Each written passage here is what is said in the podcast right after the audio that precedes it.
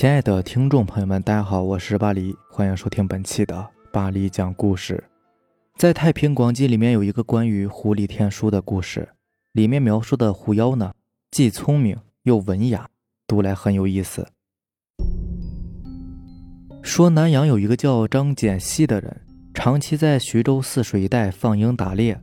有一日，他带人外出打猎，没想到将鹰放出去之后，很久不见其飞回来。张简熙只得和手下一起分头去找。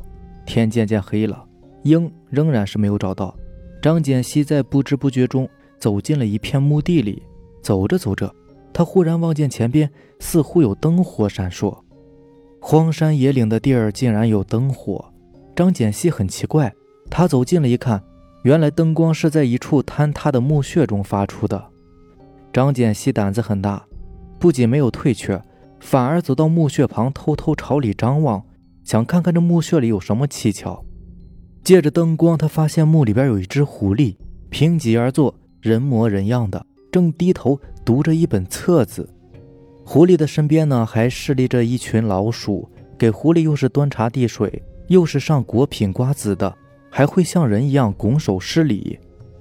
张简熙在墓穴外暗暗地观察了一阵，心里好笑，他决定戏弄一下。这只狐狸和这些老鼠，看那只狐狸看书正入神，张简熙突然朝里面大喝一声，狐狸被吓了一跳，忙收拾起案几上的册子，慌慌张张躲进了墓穴深处。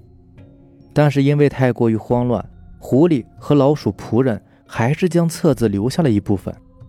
张简熙用放鹰的长杆挑出来一本，就带回家了。到了四更时，张简熙家外面。开始传来一阵阵索要册子的声音。他出门去看的时候呢，却又了无所见。就这样一直闹腾到天亮才消停。自此以后，一到夜里就会有索要册子的声音在张简西门外嚷嚷。但是张简西不仅没有害怕狐妖报复，反而猜测这个册子一定是宝物，决定啊带着册子到城里去找人鉴定一下。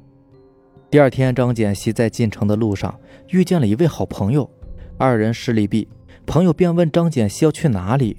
张简熙呢，也是一个爽快人，对朋友丝毫没有戒心，不仅把自己的打算全盘托出，还将册子拿出来给朋友看。万万没有想到，这个朋友刚刚接过册子，就立即策马狂奔，一边狂奔一边还回头对张简熙说：“谢君还我册子。”张简熙自知上当，急忙向前追赶，眼看就要追上了，前方马上的人呢，却突然变成了一只狐狸，而胯下的马则变为了一只獐子，转眼间就不见了。等到张简熙到了城里，找到自己那位好朋友的时候，才知道对方压根没有出过门。张简熙事后回忆说，那个册子的制作装束和平常人所用的一样，纸墨材质呢也是一样的。只是上面的字都歪歪曲曲的，不可辨认，估计是胡书。他也曾抄录下了几行，不时也会拿出来给别人看，但是看过的人都无法弄明白这些文字的意思。故事中知人礼仪、秉烛读书的狐狸，并没有因为人类窃取自己的书籍而心怀怨恨，报复人类。他先是上门讨要，未果之后，略施小计，取回自己的书。堪称是彬彬有礼、温文尔雅了。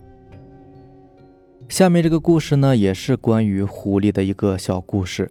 传说呢，有一个叫做孙二娃的孤儿，是被一个乞丐婆婆喂养大的，从小就靠着乞讨度日。后来乞丐老婆婆去世了，孙二娃呢就讨了张席子，把婆婆裹了裹，带到山上去埋了。就是那天晚上，孙二娃遇到了挖坟掘墓的刘痞。得知孙二娃一个人，就收了孙二娃做徒弟。从那以后，孙二娃就靠着挖坟掘墓为生了。可是师傅刘痞呢，是一个大烟鬼，有点钱就抽了大烟。孙二娃的日子并没有比乞讨好过到哪里去，反而因为师傅抽大烟，身子亏空无力，常常是孙二娃自己去掘墓，拿出来的东西呢，还得全部交给师傅，自己则只能落一口饱饭。后来师傅死了，孙二娃又背着师傅去山上安葬。正好前几天盗墓时候发现了一口好棺材，挺大的，里面陪葬不少。孙二娃没有全拿，只拿了一部分交给师傅。哪知道师傅拿了冥器，就去换钱抽了大烟。这烟抽到一半，就死在了烟管里。最重要的是，那口棺材不仅材料好，还挺大，可以躺下两个人。孙二娃就把师傅放进了棺材里，又把里面的冥器都拿出来，重新把墓堆好。孙二娃本来要下山，突然就看见山上有亮光。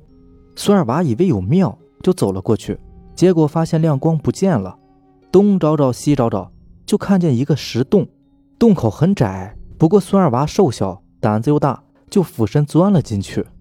进去以后呢，有一条通道，这个通道就很宽了，可以站起来行走。不过里面很黑，孙二娃摸黑走了十几步，听见里面有声音，就蹑手蹑脚的又走了几步，看见有亮光，便停下来环视整个地方。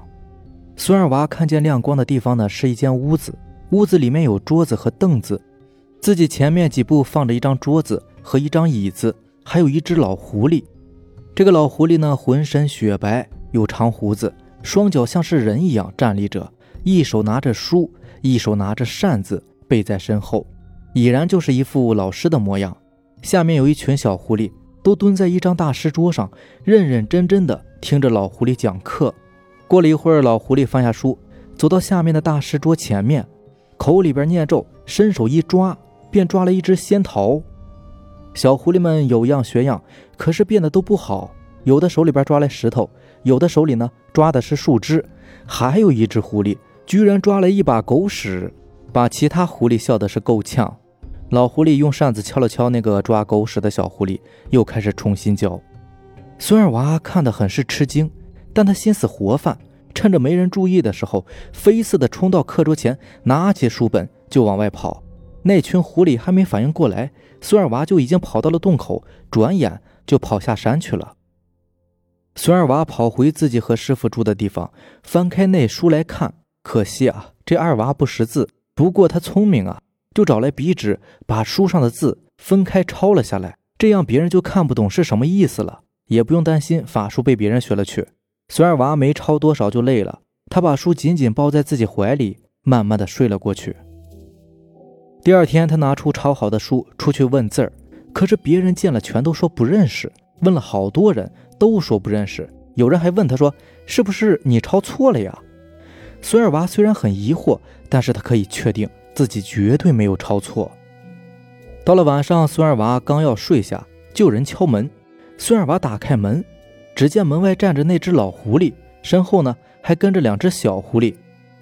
小狐狸抬着一个箱子，见孙二娃出来，老狐狸就打开箱子说道：“你把书还给我吧，我拿着金银财宝跟你换。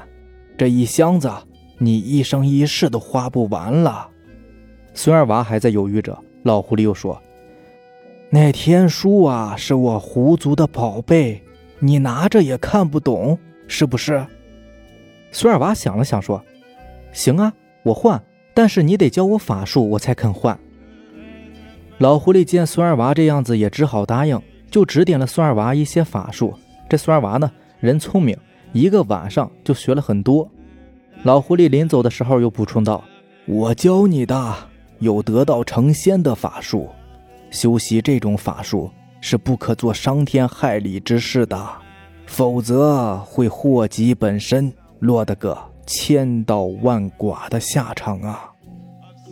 后来这个孙二娃呢，把狐狸给的钱都周济了穷人，自己呢也转做了江湖术士，也不知道最后有没有成仙，只是听说他确实做了不少好事儿。这个故事呢很精彩，也叫人很憧憬，很希望自己也能有这样的一段机遇，不过希望不大。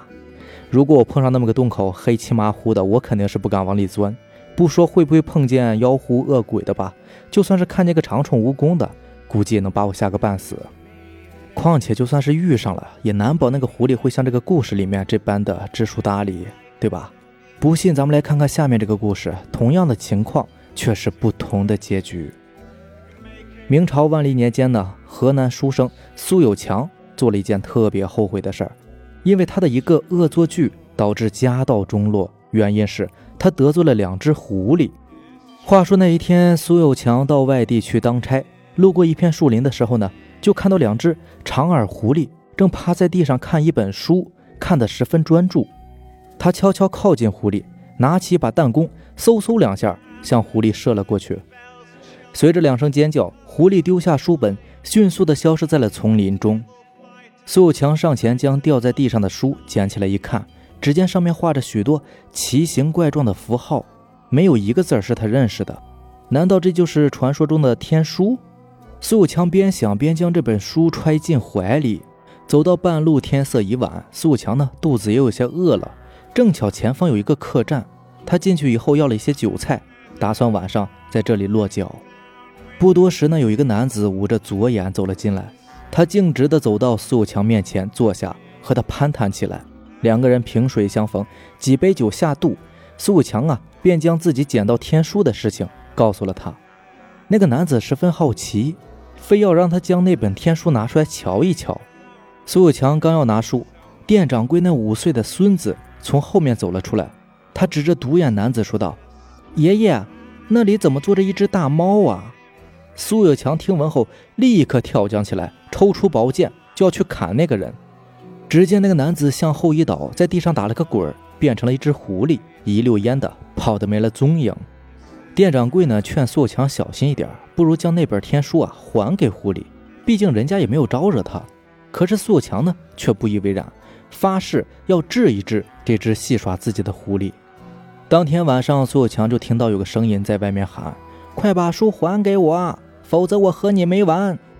苏有强呢拿着剑走到门口，在外面守了大半夜，也不见狐狸的踪影，只能听到狐狸的叫喊。苏有强见他不敢现身，便回房歇息去了。天书也一直随身携带着。天亮之后，苏有强继续赶路。行了五天之后，家里的仆人骑着快马追上了他。仆人焦急地说道：“公子，快点回家吧，老太太不行了。”苏有强听后大吃一惊，连忙问：“到底是怎么回事？”据仆人讲呢，老太太年事已高，这天啊出来晒太阳，不小心摔了一跤。人老了。最怕摔跤，这一跤呢，就让老太太昏迷了两天。如今是眼见快要没气儿了，家里人这才急忙派他过来找人。听了仆人的讲述，苏强急得眼泪都快掉下来了。他急忙调转马头向家奔去。仆人的马快，便先行一步，说自己回去帮忙料理一下。再说苏有强的母亲，这天呢也接到了一封信，来者是一个陌生的独眼男子。他告诉老太太说。自己是苏有强身边新来的仆人，苏有强呢，在外面已经安顿好了，县衙给配了一座大宅子，让他将家里的田产房产都处理掉，然后啊，搬到那里去和他团聚。老太太听后十分高兴啊，当即开始低价处理家中的房产和土地。报信儿的人呢，和他告别，说自己先行一步，苏有强那里啊，还有些事情需要自己帮忙。两天之后，老太太将家中的房产都已经处理完了，于是带着一大家子人去投奔儿子了。过了一天之后，这个老太太在半路上遇到了神色慌张的苏有强，俩人见面之后都十分惊讶，各自说出了自己的经历。苏有强这才知道自己又被那只狐狸给耍了，气得他暴跳如雷。母亲好奇地问道：“到底是什么天书啊，让那狐狸如此费尽心思啊？”赶快拿出来让我看一看。苏有强从怀中拿出那本天书，交给母亲。母亲呢，刚一拿到天书，一转身便化作一只狐狸逃走了。苏有强这才知道又被那只狐狸给耍了。正在他追悔莫及的时候，他真正的母亲带着一家老小与他碰了面。苏有强只好将一家人重新送回了老家，因为房产和地产都已经被母亲低价卖掉了。只能重新买了一座简陋的房子，暂时居住着。仔细一算呢，家产比以前少了一大半。安置好母亲，苏有强这才急忙踏上了上任之路。到达目的地的时候呢，已经是耽误了好几天。县令向他摆摆手，说道：“你回去吧，有人替你当了差。前几天呢，县里事务繁忙，不能因为你一个人耽误了大家整体的工作呀。所以，我重新找了一个人顶替你了。”苏有强听到这里，也只能是低头丧气的回了家。如今他是十分后悔自己招惹了那两只狐狸，不仅害的是自家破了财，连自己的工作都搞丢了，真的是得不偿失啊！好了，以上就是咱们今天晚上要分享的故事了。如果喜欢咱们的节目呢，就点个订阅吧。行，那咱们明天见，拜拜，晚安。